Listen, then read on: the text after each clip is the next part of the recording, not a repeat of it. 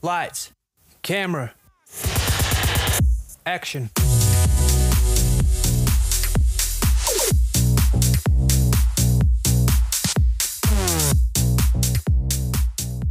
Bienvenidas y bienvenidos de vuelta a Echando el Rollo, su programa de cine contemporáneo. Yo soy Eugenio Tamés y como siempre estoy acompañado de Bárbara Mendoza y de Imanol Delgado. ¿Qué tal están el día de hoy? Hola a todos, muy bien y muy emocionada de traerles este noveno episodio. Uf, el 9. Otra semana, otra película, otra temática, pero siempre el mismo gusto y las mismas ganas de estar aquí con ustedes. Y para ser sinceros, ha sido de mis temáticas favoritas, al menos de mis películas favoritas que hemos visto este semestre. Entonces, pues yo creo que va a estar divertido el análisis también, ¿no? Bastante, sí, justo creo que este es de tu estilo de películas. Eh, pues bueno, sin, más, vamos a, a, enterarnos un poquito del contexto del cine japonés. ¿Nos puedes contar un poco, Bárbara? Claro, para este contexto nos vamos a regresar a los años 70 en Japón, el cual era un país eh, que era una potencia económica a nivel mundial. Sin embargo, en cuanto al cine, sus aportaciones eran bastante bajas había grandes estudios cinematográficos como Toei, Toho y Shoshiku. Algunos de los géneros más populares y exitosos del momento eran relacionados a las artes marciales, a gángsters, a ciencia ficción y desastres. En relación al cine independiente, este era débil. En 1961 se creó el Art Theater Guild, ATG, una compañía de producción cinematográfica en Japón, que prolongó sus trabajos hasta mediados de 1980, lanzando principalmente películas japonesas de la nueva ola. El ATG comenzó como una agencia independiente que distribuía películas extranjeras en Japón. Los cineastas eran financiados por estudios o a través de producciones independientes. Las películas de presupuesto alto usualmente se financiaban internacionalmente. La nueva generación de cineastas se caracterizaban por ser críticos de la modernidad política, rebeldes y anarquistas, y financiados por la ATG. Asimismo, criticaban algunos aspectos de la cultura japonesa. Algunos de los principales exponentes de, este, de esta nueva generación de cineastas son Kurosawa, Imamura y Oshima. A inicios de los 80, el nuevo cine japonés contó con exponentes como Tsusamoto con películas de horror o gore, las cuales contaban con violencia extrema.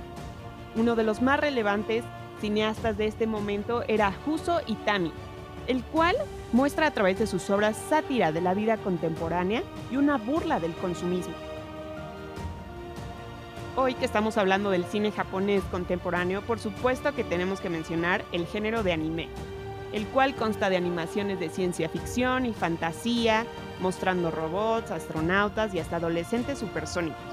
Cuenta con bajo presupuesto y gran éxito en taquilla, y es uno de los géneros más rentables y taquilleros en el extranjero, es decir, fuera de Japón. Para cerrar con esta introducción, es muy importante mencionar a las mujeres cineastas de este cine japonés contemporáneo. Algunas de las más destacadas incluyen a Kinuko Tanaka, actriz y directora con un enfoque individualista y feminista en sus obras. Naomi Kawase, primera mujer cineasta en hacer documentales, y muestra películas poéticas y propone preguntas sobre la existencia humana.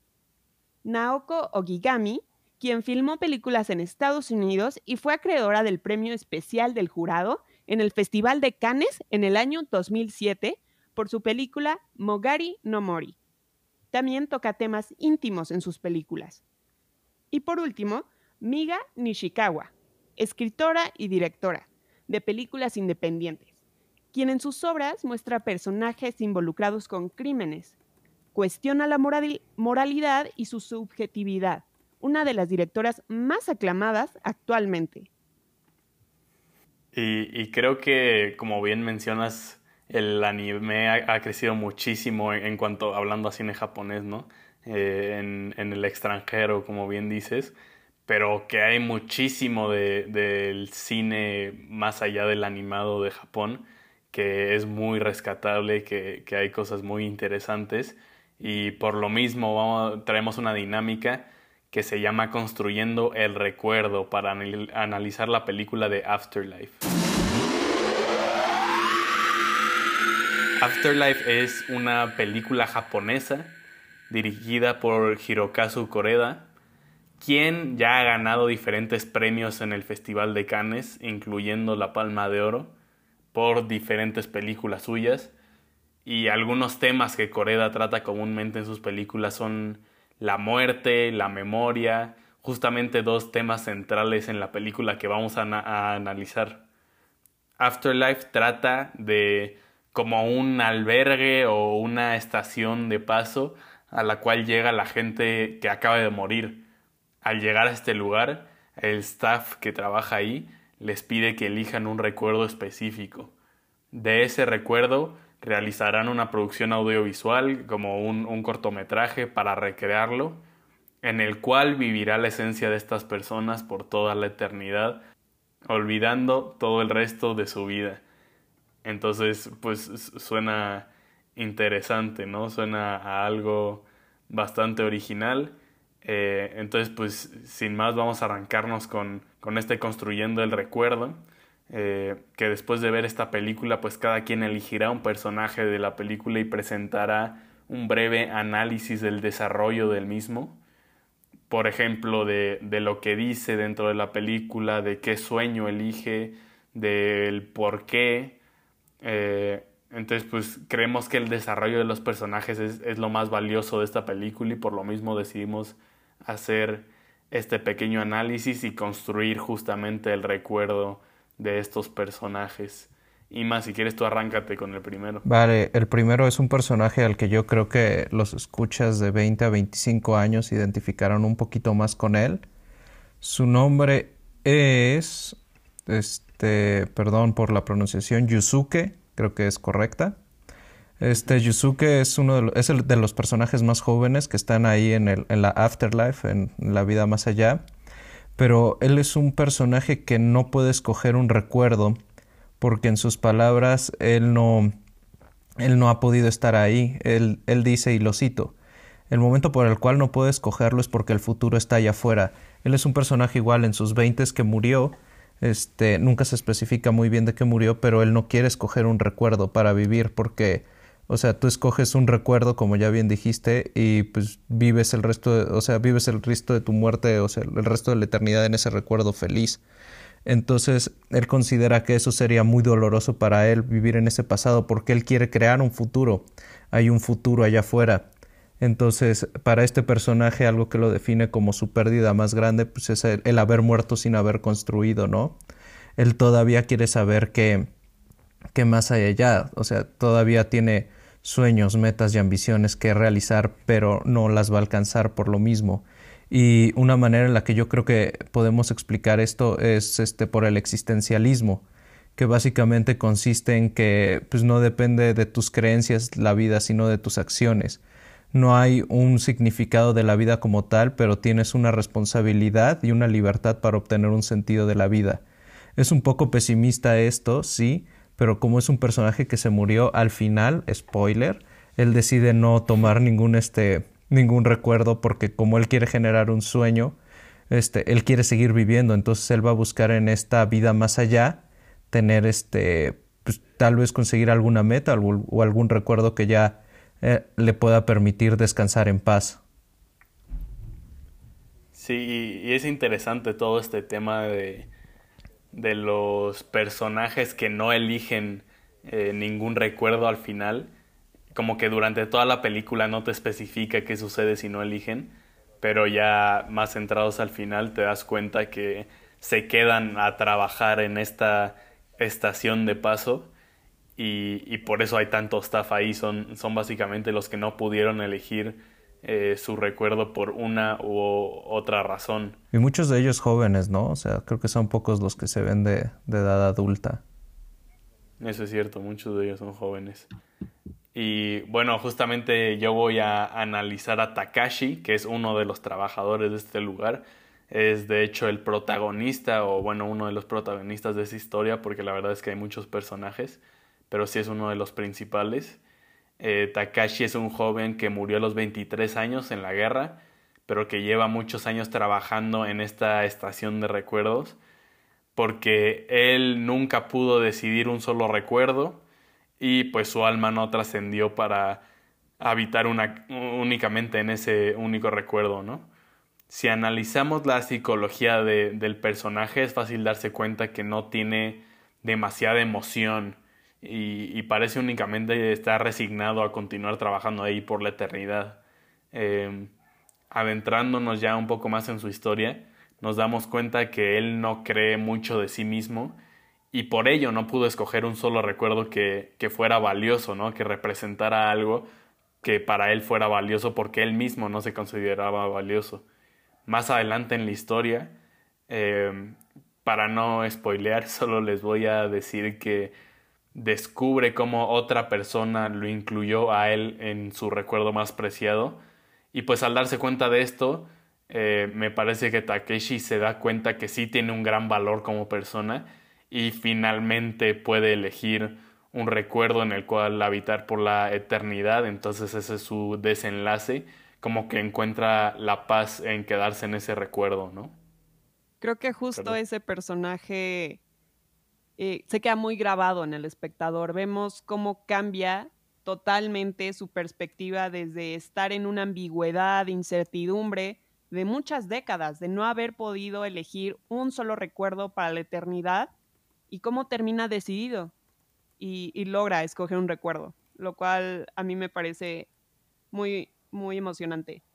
Yo escogí un personaje, yo creo que bastante diferente a los que ustedes ya explicaron, yo escogí a Tatara Kimiko, de 78 años, una mujer que a diferencia de, esos, de estos dos primeros personajes, tiene muy claro el recuerdo que quiere llevarse para, para la eternidad. Ella escoge un momento en donde va a un baile en Japón junto con su hermano, los amigos de su hermano, en su niñez, tenía alrededor de nueve años, y lo recuerda con tanta ternura y cariño que fue definitivamente de mis, de mis personajes favoritos. Da muchos detalles desde las canciones que cantó, cómo bailó una de esas canciones y qué usó, que fue un vestido rojo muy emblemático que hasta pudo describir y lo recrearon posteriormente. Ella hace mucho énfasis en su hermano, la relación tan cercana que tenía con él, quien le regaló el vestido y quien estimó durante toda su vida. Ella menciona que él falleció tres años antes que ella y fueron muy cercanos durante toda su vida y, menciona con mucha conmoción y, y ternura todo lo relacionado a este recuerdo. Menciona que tiene algunas lagunas mentales, sin embargo trata de dar todos los detalles que puede y se puede ver cómo para ella una de las personas más importantes en su vida fue su hermano, lo cual no, no lo vemos en todos los entrevistados a lo largo de esta película. Hay personas que en sus recuerdos están solos o están con alguna pareja, pero ella está con su familia y yo creo que es, es algo muy lindo y muy... Es algo que a mí por lo menos me conmocionó muchísimo. Sí, como se darán cuenta, eh, son tres personajes con historias muy diferentes. Y, y por lo mismo eh, es tan valiosa esta variedad de, de, historias, de valores, eh, de recuerdos que pues a ti como audiencia cuando estás viendo esta película pues te llegan de cierta u otra manera.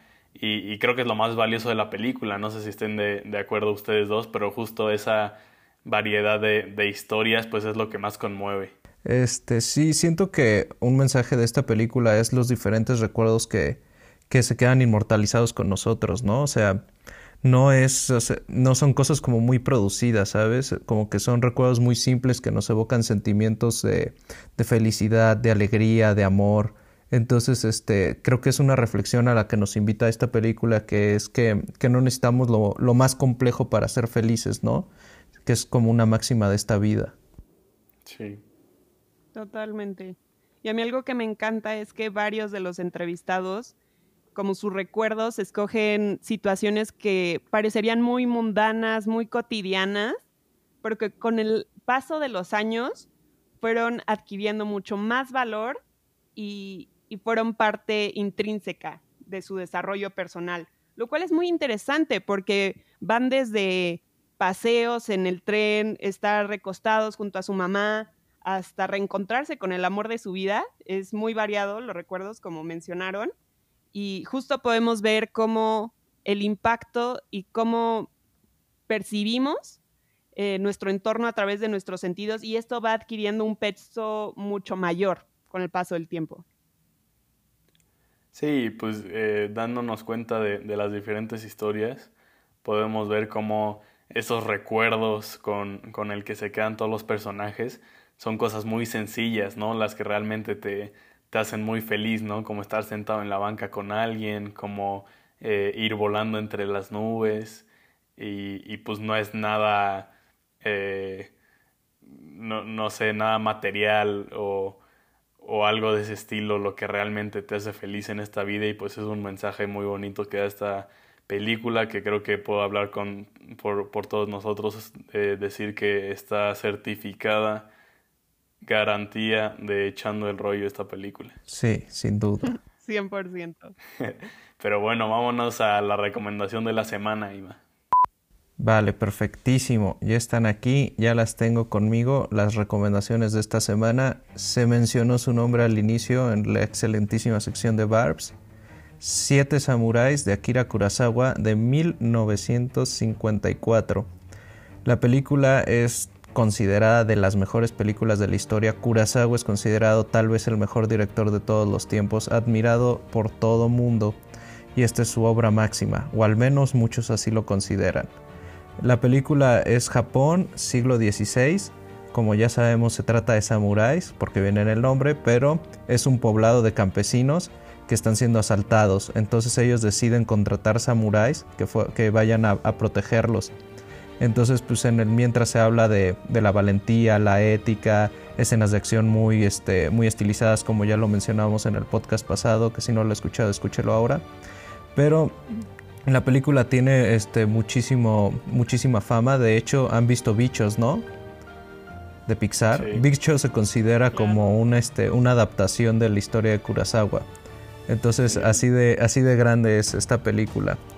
Y la segunda recomendación, medio se mencionó en la parte de mi querido Gen, de Hirakus, Hirakazu Korida.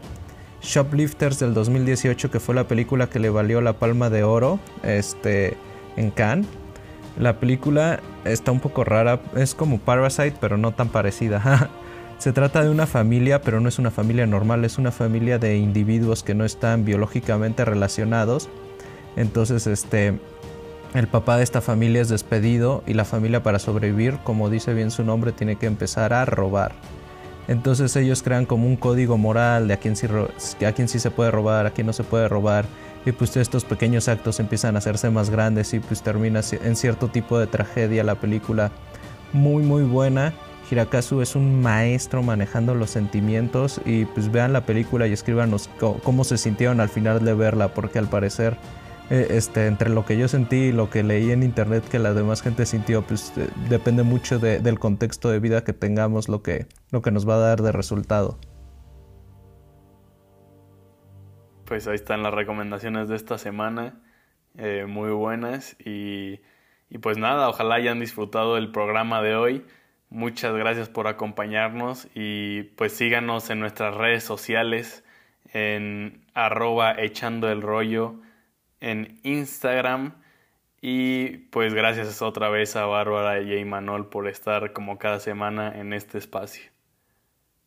Como siempre, encantada de compartir este espacio y nos escuchamos la próxima semana y de nuevo vamos a echar el rollo con cinematografías orientales, toca Taiwán, Hong Kong y Corea. Uy, buenísimo. Mira, ya dimos pie con Parasite. Cuídense mucho. Bye. Adiós.